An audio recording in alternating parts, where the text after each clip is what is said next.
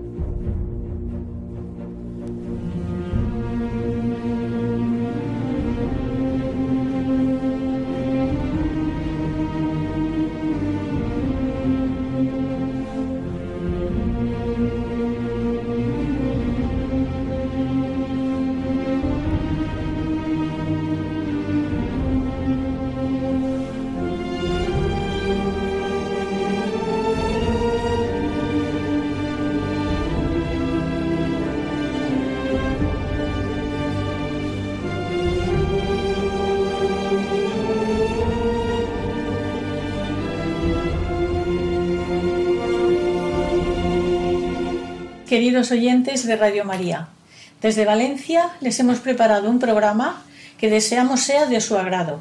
Lo hemos titulado El futuro es de las familias fuertes. Soy Conchita Guijarro y pueden enviarme las consultas o preguntas a mi correo electrónico el matrimonio una vocación 2 arroba radiomaria.es ya que lo hemos realizado desde tres domicilios debido a las medidas del COVID. Hoy trataremos qué medidas deben emplear los gobiernos para que las familias puedan desarrollar sus cometidos, como son disminución de divorcios, aumento de natalidad, descenso del número de abortos, beneficios especiales para la compra de vivienda, etc. Los datos los hemos sacado de un artículo de Infocatólica del 3 de julio de 2020 en el que entrevistan a Katalin Novak, ministra de Familia y Juventud del Gobierno de Hungría. Destaco de su declaración y dice, para que haya familias fuertes, más importantes que los incentivos financieros es que haya una cultura que aliente y normalice el que haya niños y recalca que hablamos demasiado de dinero, pero en realidad tener hijos no es cuestión de dinero, la vida es un don. Habla también la ministra del importe valor, valor del papel de las madres y se pregunta, ¿realmente se valora a esa madre que se queda en casa cuidando a sus hijos y no desempeña un papel activo en el mercado laboral? Para lograr este objetivo es preciso crear una cultura que sea más acogedora para la familia, primero a través de unos valores y luego con una serie de leyes y normativas pro vida y pro familia. Otro tema que vamos a tratar es cómo ayudar a los padres que tienen hijos con capacidades diferentes o especiales. Y lo haremos con María, que tiene una hija de 18 años con epilepsia y daño cerebral leve, y con José María, que nos contará qué opina de la proposición del Gobierno de cerrar los colegios especializados para niños con necesidades educativas especiales. Hacemos una pequeña pausa musical y empezamos enseguida con el primer tema. No sé si soñaba, no sé si dormía y la voz de un ángel dijo que te diga, celebra la vida.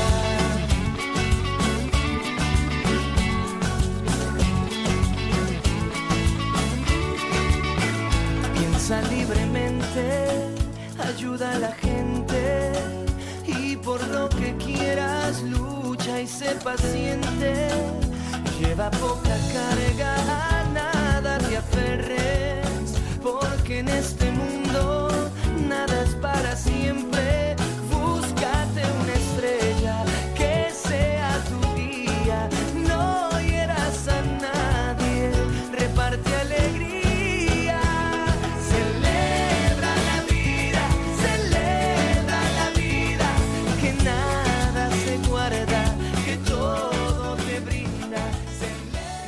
Estamos con Fernando Hernández, que es expresidente de la Asociación Valenciana de Familias Numerosas, doctor en Derecho, profesor universitario y padre de familia numerosa.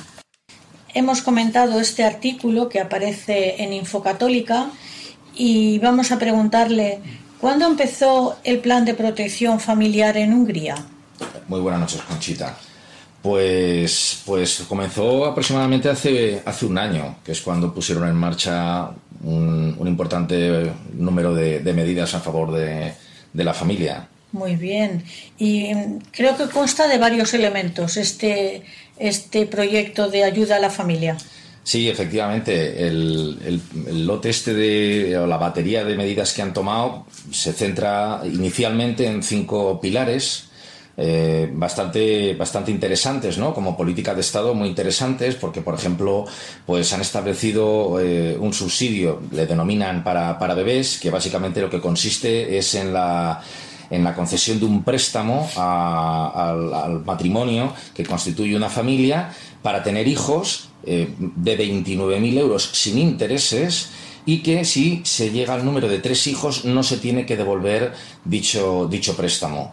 Luego también eh, han, incentivado la construcción de nuevos centros de guardería para el cuidado de los, de los niños pequeños.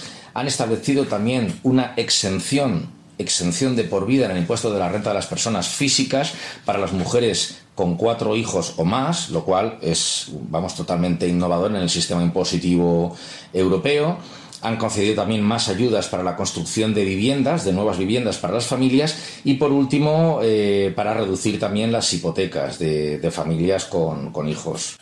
Realmente es apasionante este, este plan porque incentiva que, se tengan más hijos en el matrimonio. Desde, desde luego, desde un punto de vista económico, a, las familias que, tienen pensados tener hijos, que quieren tener hijos, porque es que todas las estadísticas, tanto en España como en otros países, eh, llegan a la conclusión de que las familias querrían tener más hijos de los que finalmente tienen y uno, desde luego, de los problemas para no poder alcanzar ese sueño es el ámbito económico y estas cinco medidas que, que hemos dicho, desde luego, mm, ayudan a poder tomar esa decisión y poder cumplir el sueño de tener una familia más, más, más grande, ¿no? Fernando, ¿y en este año que llevan con este plan, se sabe cuántas familias se han beneficiado? Sí, la ministra ha comentado que alrededor de 200.000 familias han, disfrutado de alguno de estos beneficios. Hay que tener en cuenta que Hungría tiene una población que no llega a los 10 millones de personas, o sea, que, es un país, comparado con España, relativamente pequeño y, por tanto, 200.000 familias en un país de, de, 9 millones y pico de habitantes, eh, teniendo en cuenta que una familia, en este caso numerosa, al menos es de 5 miembros, estamos hablando de que están llegando a un millón de, personas, ¿no? Y, y es el principio, porque como he dicho, están en apenas en el primer año de, toma de esta, de esta política pro familia. Por lo tanto, es un número muy amplio y, muy positivo, desde luego. Y de, todas estas medidas, ¿cuál ha sido el mejor acogido? A ver, yo creo que, las, las, cinco tienen eh, para cada familia, ¿no? O sea, los recién casados que tienen, eh, que tienen ganas de tener un, un, hijo, o los que ya, por ejemplo, el caso de la exención, el IRPF de por vida para cuando una mujer tiene cuatro hijos. Yo creo que en, función de la edad de las personas de la familia, habrá, les, resultará interesante más una que otra. Pero desde luego lo que subyace aquí es, una apuesta decidida por un gobierno en ampliar el presupuesto destinado a familias. Y por lo tanto, eso es lo que hay que valorar eh, pues, pues muy positivamente, que, que se apuesta decididamente por la familia y que tienen una política de aumentar el presupuesto año a año en medidas que de momento son estas cinco que hemos comentado pero que, vamos, no es difícil pensar en muchas otras que también pueden beneficiar. También creo que en la entrevista se habla de que estas medidas han influido, que se han reducido el número de divorcios y el número de abortos. Sí, claro, comenta eso la, ministra, que efectivamente eh, ahora mismo el número de divorcios está en la tasa más baja de los últimos 60 años y que incluso, por ejemplo, los matrimonios, también el número de matrimonios celebrado en el último ejercicio es el superior a los últimos 40 años, ¿no? Es decir, obviamente, eh, insisto, la estadística, incluso en España, el INE nos lo dice, ¿no? O sea, mm, las personas quieren formar una familia, quieren tener hijos, valoran como una de las cuestiones más importantes de su vida la familia. Entonces, todo lo que sea facilitar, en este caso, desde un punto de vista económico, pero muchas veces son, son los números los que impiden disfrutar o, alcanzar ese sueño. Entonces, es normal que una política decidida en pro de la familia tenga inmediatamente consecuencias. No me cabe la menor duda que si en España tuviéramos eh, medidas de esta índole, los datos efectivamente mm, cambiarían y mm, tendríamos resultados muy, muy favorables. ¿Y ha anunciado la ministra alguna medida para los años siguientes? Pues eh, sí, ha comentado que va a seguir aumentando el presupuesto para este tipo de, de políticas. De hecho, van a, van a apostar también, dice, a futuro para, construir una red de, de, guarderías para el cuidado infantil, de cara sobre todo a facilitar la conciliación laboral, porque claro, aquí hay que tener claro que apostar por la maternidad no significa eh, dejar el ámbito profesional aparte, es decir, hay que tomar medidas para que esto sea posible y sea viable, es decir, lo que conocemos como la conciliación laboral. Entonces, en ese sentido, por ejemplo, las ayudas que ahora mismo se dan para esto, que están al del orden del 70%, pues quiere que alcancen el 100% para que sean totalmente gratuitos todo lo que son las escuelas infantiles, ¿no? Y, así que no se tenga que pagar nada por, por, poder dejar a los niños y poder atender a las, a las, a las, pues eso, a las obligaciones laborales de, de los respectivos cónyuges, ¿no? Y también, como he dicho en el editorial, ella quiere que se valore también a la mujer que con cinco o seis hijos se queda en casa para cuidar de los hijos parece ser que no produce un bien económico a la nación, pero es más importante cuidar de los hijos y estar en casa que tener menos hijos y salir a trabajar fuera, según la, idea de esta ministra. Y ahora, Fernando, eh, desde tu punto de vista como expresidente de la Asociación Valenciana de Familias Numerosas y teniendo en cuenta que eres profesor de Derecho Tributario, ¿qué eh, medidas crees que debería de tomar el gobierno español para ayudar a las familias? Pues, a ver, desde un punto de vista económico o tributario, eh, desde luego se pueden tomar muchas. Son muy positivas las que ha tomado la ministra en, en, Hungría. en, en Hungría, efectivamente. Aquí en España se han propuesto muchas veces desde las asociaciones de familias numerosas y la Federación Nacional, ¿no? Pues cosas tan, tan objetivamente eh, obvias como es que en la unidad familiar el tipo impositivo se fije dividiendo la renta de la familia entre el número de miembros. Es obvio que no van a poder eh, tener la misma renta disponible una familia con cinco miembros que una familia con dos, en las que en las dos se, se obtiene la misma renta. Y no basta o no es suficiente el mínimo familiar que se establece en la actual legislación española, sino que sería muchísimo más justo dividir la renta que entra en esa unidad familiar de cinco o la de dos y, y, esa base imponible calcular un tipo impositivo adaptado a la renta per cápita y por lo tanto una familia numerosa tendría un tipo impositivo muy inferior, no, no solo determinado por la base imponible de la suma de las rentas, ¿no? Eso a efectos del impuesto de la renta de las personas físicas. También otra cuestión que, que impide la conciliación familiar es, es las, lo, lo, que sucede en las empresas, ¿no? que muchas veces el contratar a mujeres en edad fértil o con ganas de tener, de tener descendencia, pues es un freno para su contratación, es un freno para su promoción, etcétera. Y todo ello es porque suponen unos costes laborales para la empresa que obviamente mmm, tiene que obtener beneficio porque es una cosa a, a una entidad mercantil, pero que podía la administración de alguna forma establecer bonificaciones o exenciones o incluso deducciones específicas en favor de la familia y que contratar a una mujer que a lo mejor en la entrevista de trabajo dice que quiere tener un hijo, no sea el que le pongan ya la cruz y le digan gracias, ya te llamaremos, sino todo lo contrario, es decir, que tengan incentivos porque Has comentado que, sobre la familia y, y el aporte económico, que, que, no es a lo mejor directo, pero desde luego el aporte de la familia a la, a la sociedad también desde un punto de vista económico es, si no indirecto, también directo porque al final, ¿quién va a soportar en el futuro, por ejemplo, las pensiones si no son los hijos que están naciendo hoy? La, infancia de ahora va a ser la que va a soportar la economía del país dentro de 20 años o de 30. Por lo tanto, apostar por la maternidad es apostar por el futuro también desde un punto de vista económico. Otras, otras medidas también que son de justicia social eh, prácticamente infinita, ¿no? que es que clama al cielo, por ejemplo, que las bonificaciones en el IBI de las viviendas de familias numerosas sean tan ridículas, por decirlo de alguna forma, hay algunos municipios que ni siquiera tienen esas, esas bonificaciones y en algunos otros que las teníamos, como aquí en Valencia, pues cada vez las están limitando a más.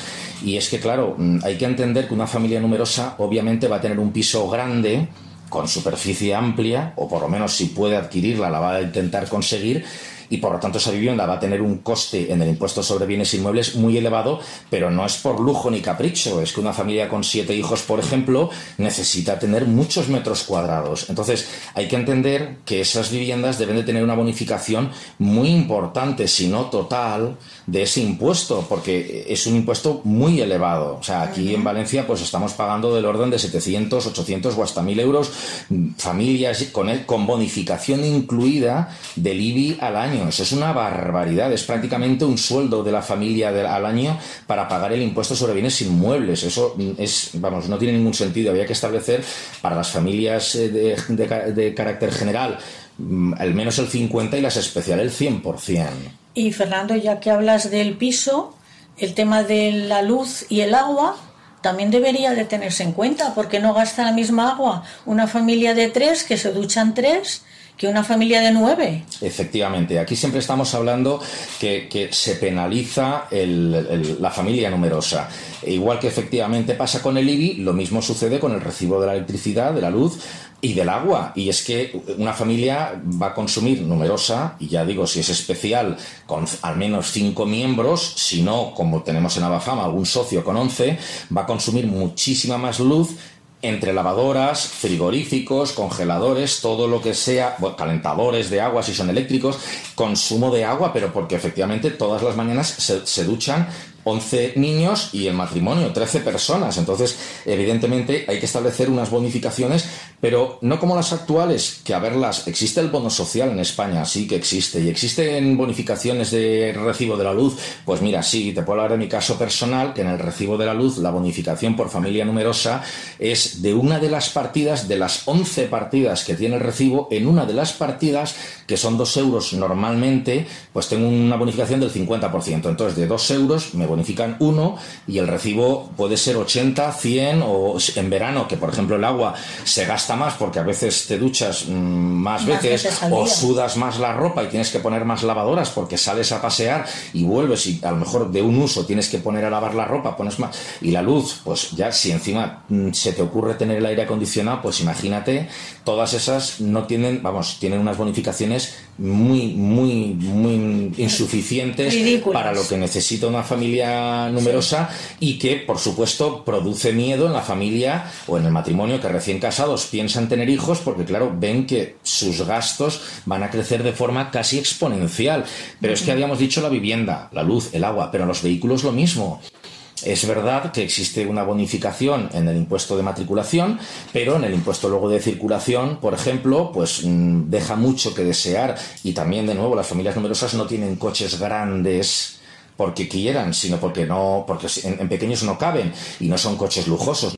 Suelen tener monovolúmenes, pero evidentemente necesita de una cilindrada potente para poder desplazar a 8 o 9 personas dentro del mismo vehículo para no quedarse en una cuesta a mitad camino y, entonces ese motor con mucho caballaje y ese motor amplio pues hace que te vengan recibos también del impuesto anual que cobran los ayuntamientos por los vehículos muy gravosos, ¿no? También el, importe del seguro que tenéis que pagar. Todo, todo, al final, Al, final todo es eh, mm, todo está planteado para ir en, no a favor, no voy a decir en contra, pero desde luego no, a favor, de, de, las familias numerosas, de las familias amplias, que insisto, estadísticamente es con lo que sueñan la mayoría de los, de los nuevos matrimonios, en tener hijos, porque todo el mundo sabe que una familia numerosa es sinónimo de un, de un hogar alegre. yo mm, me hacía gracia por eso, porque en las reuniones que teníamos en la junta de Abafam siempre comentábamos que, que cuando celebramos un cumpleaños,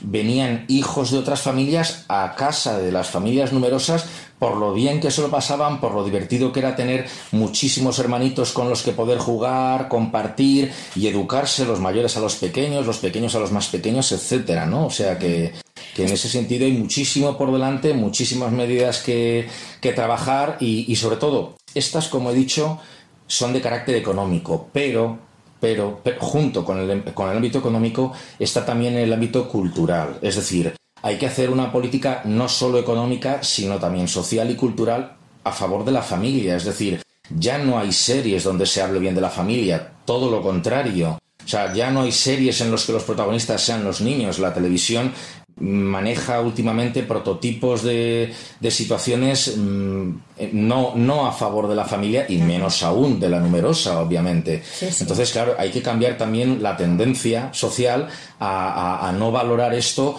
como, como, bueno, pues como el mayor activo que puede tener una sociedad, ¿no? que es su estructura familiar. Sí, porque además lo que tú has dicho, eh, dentro de 10, 15 años, eh, si no han nacido niños, a ver quién paga las pensiones.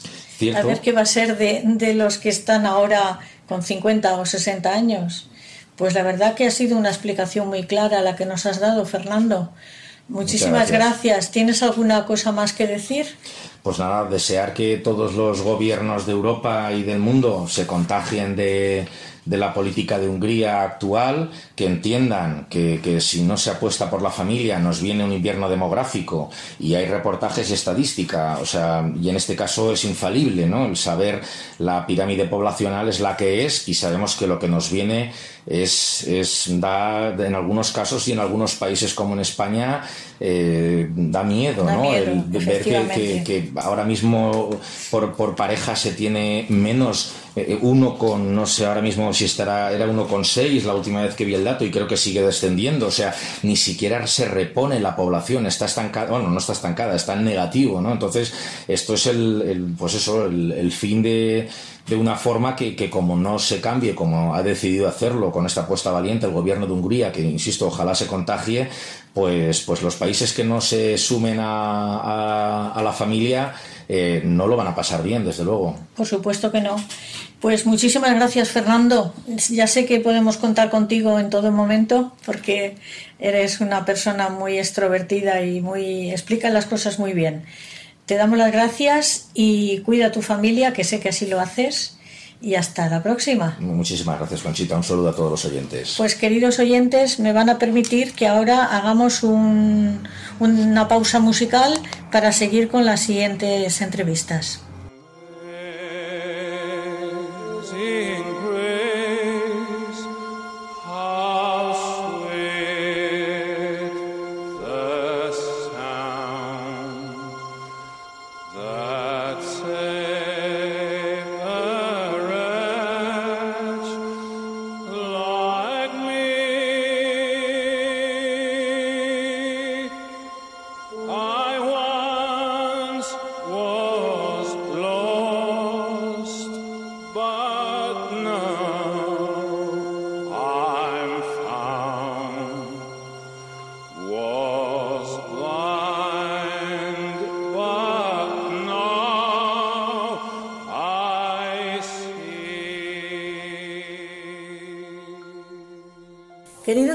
De Radio María, seguimos en el programa en el cual estamos analizando las capacidades diferentes o especiales de, nuestros hijos. Hoy eh, tenemos aquí con nosotros a María, que es madre de dos hijas, una de 20 años y otra de 18 años, que tiene epilepsia y daño cerebral leve. Su segunda hija está actualmente escolarizada en la Escuela San José de Jesuitas de Valencia. Buenas noches, María. Hola, buenas noches. Espero que a través de la experiencia de mi familia y que creo que es la de otras familias podamos ayudar a esclarecer un poco este tema de la educación que es complicado y conflictivo. Pues sí, eh, nos vas a decir, por favor, qué necesidades tenéis las familias que vivís con hijos con capacidades especiales.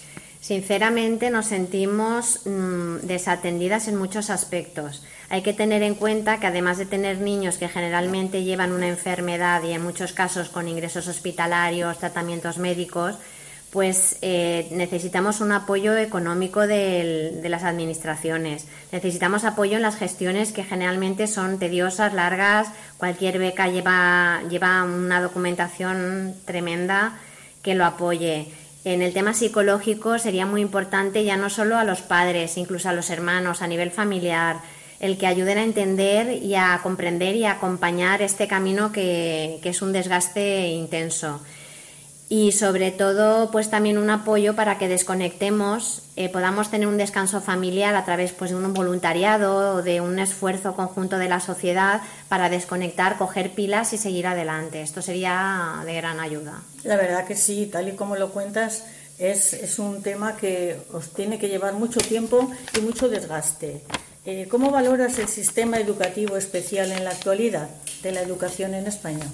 Pues el sistema educativo actual, eh, desde el punto de vista de las familias de niños con capacidades especiales, eh, no es el más adecuado. Es como en todo, no se puede generalizar porque aquí nos dejamos fuera a muchas personas, en este caso a muchos de nuestros hijos. Eh, yo valoro positivamente tener una educación transversal, del mismo modo que no se puede decir letras o ciencias, porque yo personalmente pues soy de letras, pero me encanta la contabilidad y la economía Nuestros hijos también pues, pueden destacar en matemáticas, pero en idiomas, eh, en creatividad, en, baile, en música. Hay que valorar toda esta información, incluso estas capacidades, porque se puede llegar muy lejos, pero se necesitan profesionales, gente con voluntad de cambiarlo y hay un gran camino, pero hay esperanza y hay que recorrerlo. Sí, lo que pasa es que si no tenéis mucha ayuda por parte de la Administración, pues vosotros sufrís un desgaste muy importante. Eh, ¿Nos puedes decir qué tipos de centros hay para atender a estos niños? ¿Qué tipo de colegios hay? Pues en la actualidad están eh, los centros ordinarios, tanto públicos, privados como concertados, y luego están los centros de educación especial. Vamos a ver, cuando salta la noticia de que van a desaparecer, es verdad que, lo ideal sería que desaparecieran, vamos a entenderlo bien. Es verdad que hay niños con unas enfermedades, con una medicación, unos tratamientos que sí necesitan de un centro especial, pero están los llamados niños intermedios, como es mi caso y como el de otras muchas familias, que lo que queremos eh, concienciar a la sociedad es que eh, deben estar integrados en un colegio ordinario con todo su currículum adaptado pero mm, creciendo con los otros niños. Es muy importante que nuestros hijos conozcan otra realidad, que aprendan, que, se relacionen, pero que el, resto de la sociedad también conozca a nuestros hijos, sus limitaciones, sus capacidades. Esto va a ser enriquecedor para ambas partes y se está realizando en este momento en el Colegio de Jesuitas y el resultado realmente es asombroso, porque nuestros hijos ríen, tienen amigos, tienen ocio. Eh, los niños de que corresponden por edad en, la ESO, eh, conviven con ellos con toda naturalidad, no tienen miedo a, esta diferencia o a estos niños diferentes, entre comillas. Eh, hay que dar una normalidad absoluta y esto viene desde las familias, la educación y desde los centros escolares. Entonces es muy interesante el proyecto de una educación inclusiva dotando de medios a estos centros, pero en centros ordinarios. Igualdad, concentrado, concertado privado que, que público. Público. Hay que dotarlos, pero realmente es la solución. Esto solucionaría eh, el 90% de los problemas de nuestra situación. Pues sí, porque si en los recreos, en el tiempo de ocio, están con otros niños o con otros jóvenes, eh, eso contribuirá a que ellos se sientan más seguros y a tener otra especie de, de aliciente para ir al colegio, ¿no? E, ellos necesitan esa normalidad, verse normales. Eh, mi hija dice, mamá, tengo una amiga nueva. Y le preguntas, ¿pero es de educación especial? Y me dice, mamá, es mi amiga. Ella no va a distinguir. Nuestros hijos, cuando son niños, no distinguen. Somos los adultos. Hay que darles esa oportunidad. Efectivamente. Esa es la inclusión, la normalidad que hace falta. Y en la educación lo mismo, e, es, es, un proyecto enriquecedor. Me contaste una vez la experiencia tan bonita que habéis tenido con el ballet con un, con un grupo de ballet que habéis formado. Incluso habéis actuado en el, en el teatro más importante de, Valencia. en, el Reina Sofía.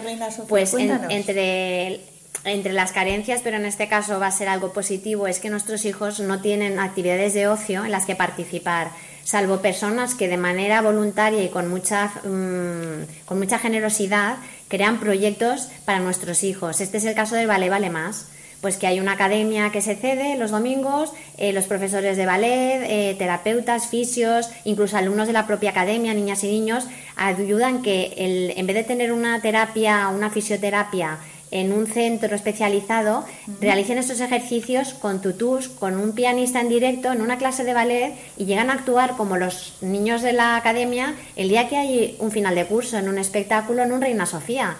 Esta es la verdadera inclusión y este es el proyecto del que hablamos.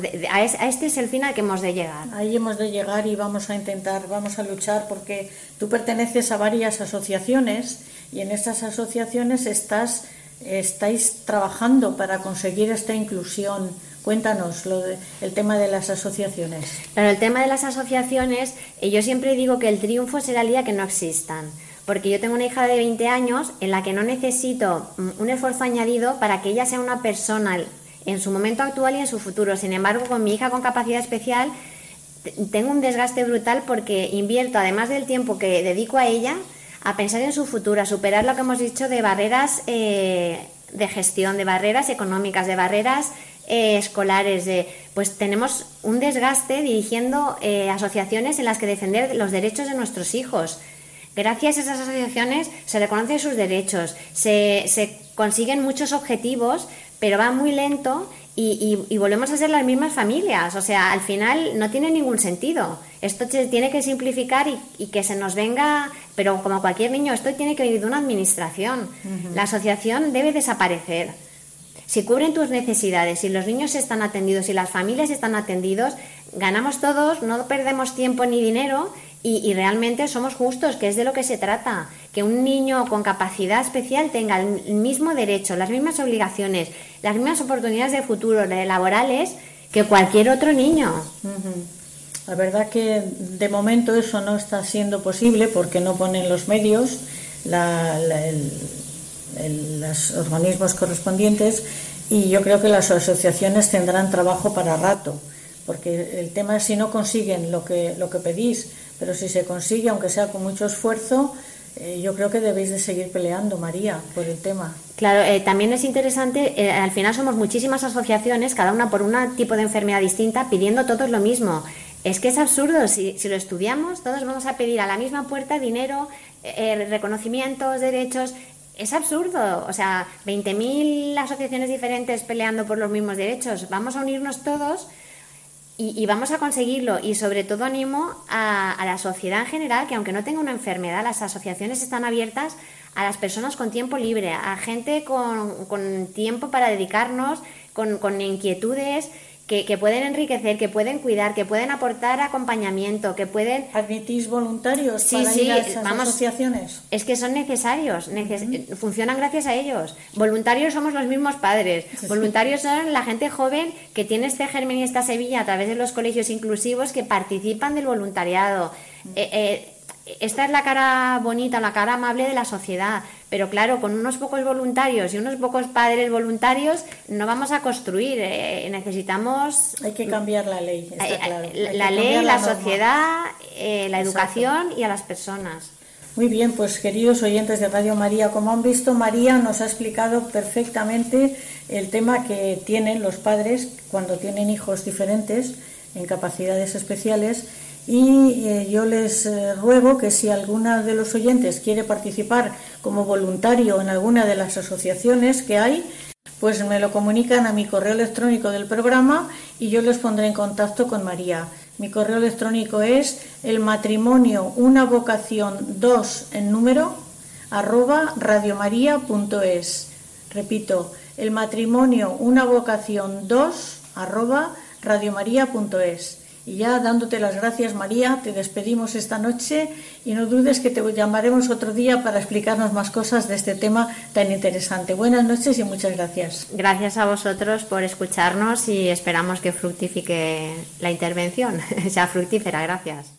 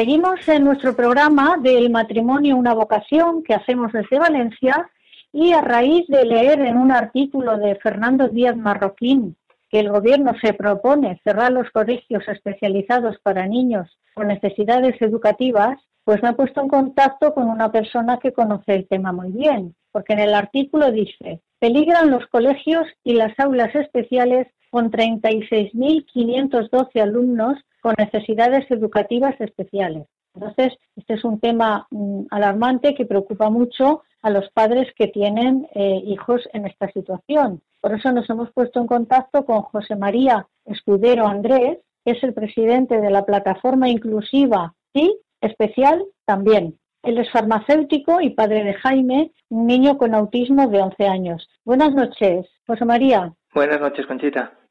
Mira, te vamos a hacer una serie de preguntas para que aclares a nuestros oyentes eh, este tema, ya que tú estás afectado en, primera línea y además eres presidente de la plataforma inclusiva, sí, especial también. ¿Realmente está en peligro la educación especial en España con la ley CELA?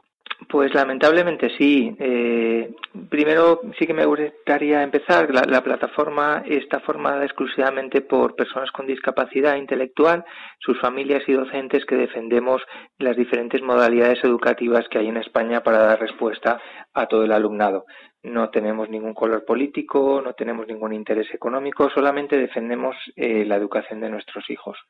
Eh, el peligro de esta ley ya lo llevamos denunciando más de un año y medio cuando salió el texto del proyecto de ley.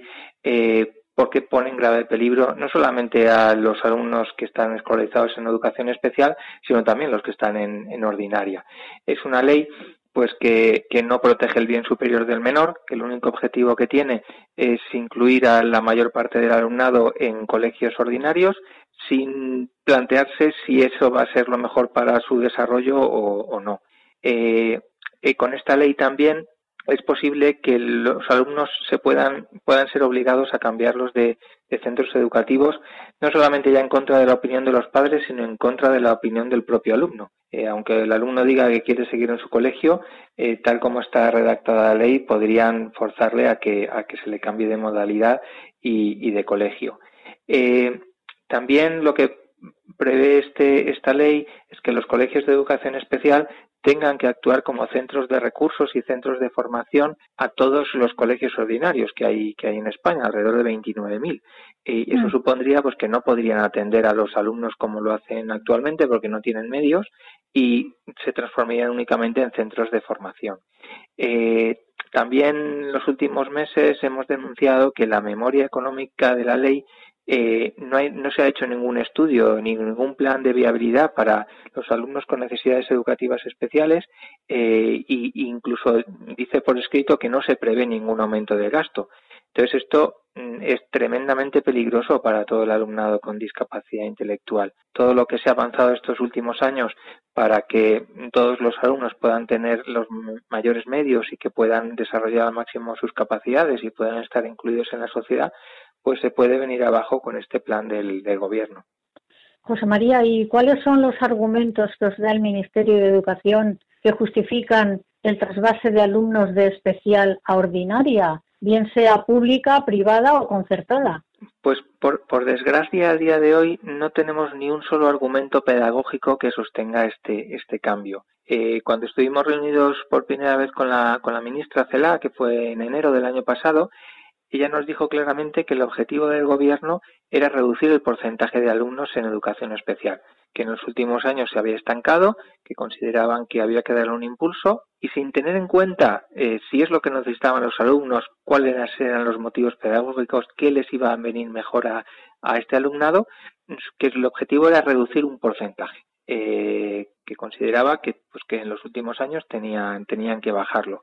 Claro, nosotros le dijimos que, que no nos parecía que ese tenía que ser un objetivo de, un, de, un, de una ley educativa, que el objetivo tenía que ser dotar de los mejores medios, que, que hubiera la mejor formación de los profesionales, que cada alumno estuviera escolarizado en la modalidad que necesitara, pero, pero que por favor que no hiciera experimentos con nuestros hijos, que, que no solamente su desarrollo académico, sino su, su, bienestar emocional, su salud, en muchas claro. ocasiones depende de dónde estén escolarizados y que no están sometidos a, a un continuo estrés y que uh -huh. ese no podía ser el, el objetivo. Y o sea, en, ha en pasado, ningún momento, perdona, sí. Sí, no, digo, ha, ha pasado un año y medio de eso y todavía no hemos oído ni un solo motivo pedagógico por el que haya que hacer un trasvase de, de alumnado. Exacto, y en ningún momento tienen en cuenta el bien del menor, el bien del, del, del, estudiante. Solamente miran bajar cifra, traspasando de un lado a otro, sin saber si eso va a ser para bien o para mal, y como dices tú, a veces en contra de la voluntad de los padres o del propio menor. Uh -huh. Así es. Madre mía, oye, y actualmente, ¿qué valoración tenéis las familias sobre la educación en España para el alumnado con discapacidad intelectual? Pues mira, el año pasado en la Comunidad de Madrid eh, se hizo un, estudio a todas las familias sobre la satisfacción en educación especial y fue sorprendente que casi el 93% de las familias calificábamos los colegios de educación como, como excelentes, como que estábamos muy satisfechos con, con la educación que dan a nuestros hijos no creo que haya ninguna evaluación que haya salido tan elevada como la educación especial. Entonces, uh -huh. pues plantearnos, o, bueno, nosotros no, pero que el gobierno se plantee eh, que hay que reducir el alumnado de estos, de estos colegios o, o, o, que poco a poco vayan desapareciendo nos, nos parece surrealista, la verdad. Sí, la verdad que según el artículo este de Fernando Díaz Marroquín dice que es verdaderamente una, un, un desastre si hacen eso porque además eh, existen diferentes modalidades educativas según la, la, no sé cómo llamarlo, eh, lo que tiene el niño. No es lo mismo un niño con autismo que un niño con epilepsia, por ejemplo. Claro, el, el, el problema, yo, no sé, claro, sí. el problema de la discapacidad intelectual es que no hay un niño que sea igual a otro. Cada eso, uno necesita una forma de aprendizaje, una uh -huh. modalidad educativa diferente, un entorno distinto, pero ni siquiera eh, va a ser igual durante toda su etapa escolar. Eh, uh -huh. Hay un momento en el que a lo mejor necesita un tipo de modalidad y a los dos o tres años, por su evolución, eh, pues necesita otro tipo de modalidad. Entonces, la suerte que tenemos en España es que contamos con un sistema educativo único, pero con diferentes modalidades, que da respuesta a las necesidades que tiene el alumno en las diferentes etapas de la vida. Están los colegios uh -huh. ordinarios, están las aulas estables dentro de colegios ordinarios, están los centros de educación especial, están las, la educación combinada, que alterna pues la modalidad ordinaria con, con la educación especial. Entonces, uh -huh. eh, incluso mm, siempre lo que pedimos desde el punto de vista de las familias y también de los profesionales es que tiene que haber mucha más flexibilidad, que tiene que haber mucha más especialización colegios que estén especializados pues en síndrome de Down o en autismo o en parálisis cerebral como existen en, en algunas comunidades y que en otras pues todavía no, no se ha llegado a esta especialización y eso es lo que necesita este alumnado. Sin embargo, lo que quiere el, el gobierno con esta ley es todo lo contrario, un sistema claro. único, que no haya diferentes modalidades y que todos los alumnos tengan las mismas las mismas opciones educativas y, y, eso es lo que no puede ser. Eso yo lo veo completamente imposible porque, como tú dices, cada niño según lo que tiene hay que tratarle de una manera y también según la edad. Por supuesto, sí, sí. Ay, ¿qué aportan a estos niños los colegios de educación especial, José María? Porque has dicho que en otras comunidades existen este tipo de colegios. No, bueno, existir existen en, en toda España, pero mm. en, hay algunas comunidades en las que hay centros que están más especializados en función de la discapacidad y otros que son más genéricos, que atienden a, toda la diversidad del alumnado. eh, en, en, un colegio de educación especial hay dos aspectos que son, que son muy importantes. Uno de ellos es la especialización y la, y la, formación profesional que tienen los, los educadores que trabajan allí, exactamente, mm. y la coordinación que hay entre ellos, logopedas, fisioterapeutas, eh, psicólogos, el profesor de aula, para sacar el máximo rendimiento del alumno. Pero luego hay una parte también que es muy importante, que es el entorno. Eh, no solamente en el entorno físico y el entorno sensorial que esté adaptado a cada persona con discapacidad. Por ejemplo, mi hijo que tiene autismo, pues mm, es muy sensible a los ruidos, entonces no puede estar en un colegio de 600 alumnos porque su día a día sería mm, un, tremendo estrés. Eh, eh, Jaime, estar en un cole de 600, 700 alumnos con el ruido que provoca eso en los comedores, en el recreo, en los pasillos, pues para él sería muy estresante. Entonces él ahora mismo está en un colegio de 30 alumnos. Eh, no solamente son espacio, el, entorno físico y sensorial, como digo, sino que es fundamental para estos niños el entorno emocional, en el que mm, se vean con sus iguales, en el que tengan un ritmo de aprendizaje que esté adaptado a su a su a su velocidad de, de, desarrollo. De comprensión, sí. Exactamente, Que, que, que, mm, pues le, ayuden a desarrollar mejor la autonomía, que emocionalmente pues vean que no son los últimos de la clase, que bueno pues que, que, que esté adaptado a, lo que necesita cada, cada alumno. En síndrome de Down, por ejemplo, pues ellos lo que necesitan es estar con sus iguales, estar con, con niños con síndrome de Down, porque si están en un colegio ordinario donde hay solamente un niño con síndrome de Down, pues se sienten aislados, se sienten que siempre son los últimos de la clase.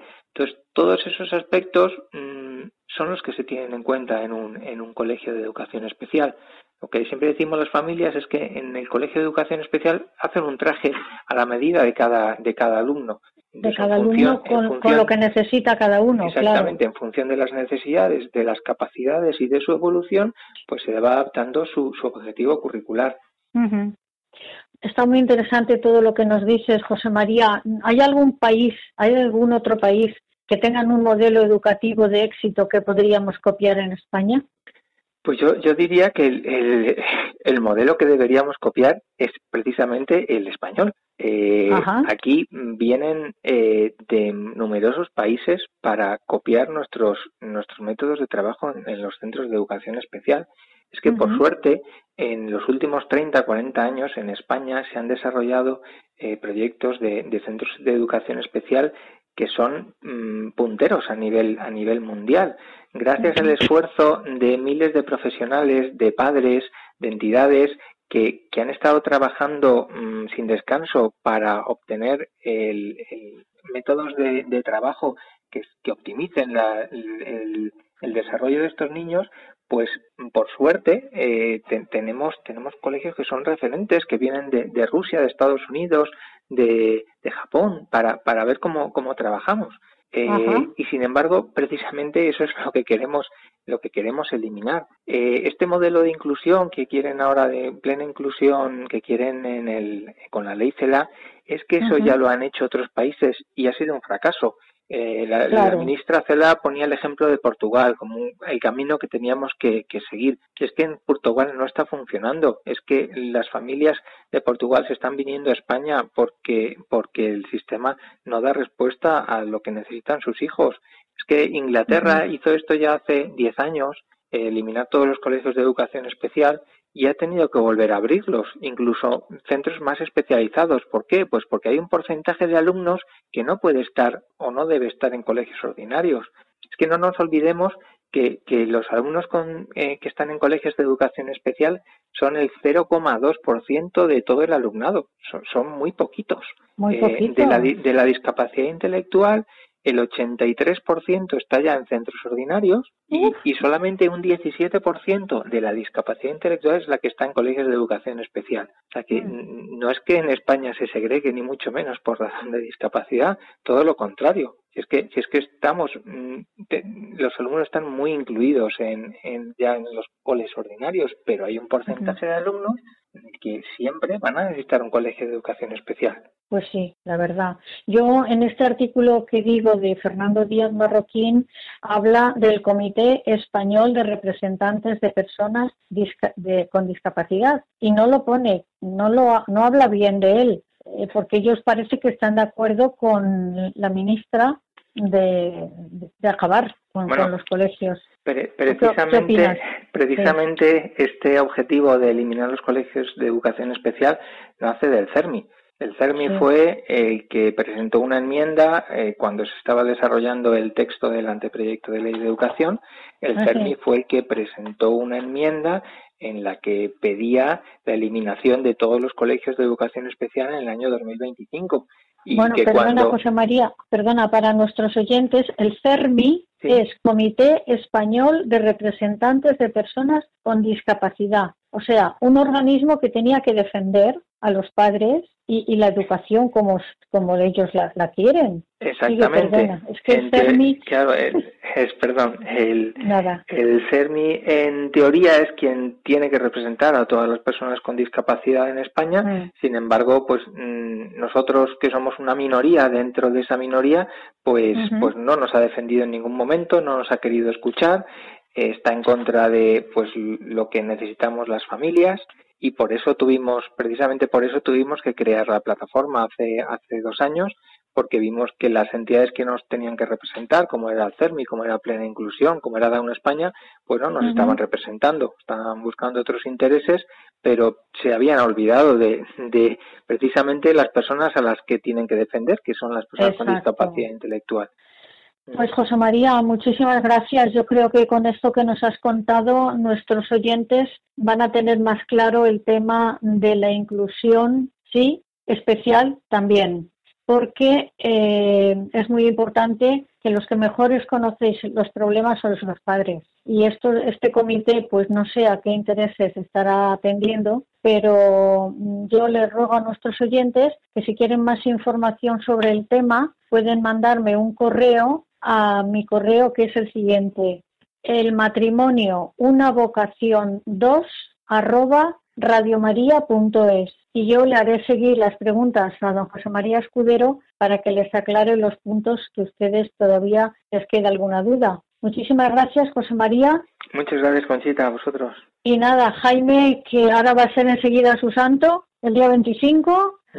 Le felicitas de parte de Radio María y recibir un fuerte bueno, un fuerte abrazo y muchísimas gracias por la intervención. Buenas noches. Gracias, Conchita. Un saludo. Hasta luego. Adiós. Y para finalizar, queridos oyentes, este programa que hemos realizado con mucho interés para que llegara a todos sus hogares y sirviera para conocer más del problema que tienen las familias con la, en la educación de los hijos que tienen eh, una educación especial, vamos a rezar una oración a la Virgen, como es habitual en nuestro programa, y lo hacemos a la Sagrada Familia. Jesús, María y José, en vosotros contemplamos el resplandor del verdadero amor, a vosotros confiados nos dirigimos.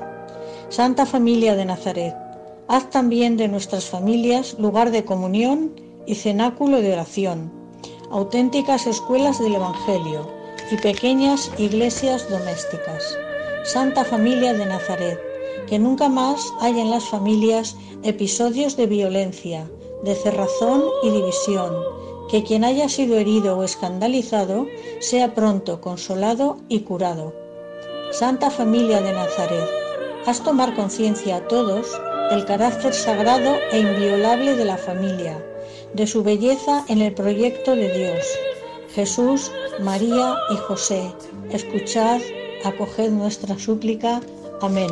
Esta oración pertenece al Papa Francisco en la exhortación Amoris Leticia.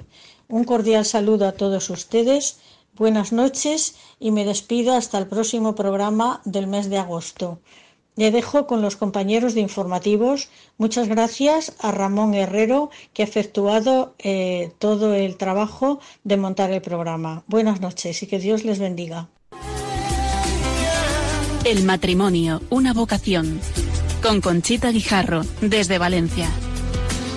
Desde el día en que te conocí, me enamoré de ti. En ti vi todo lo que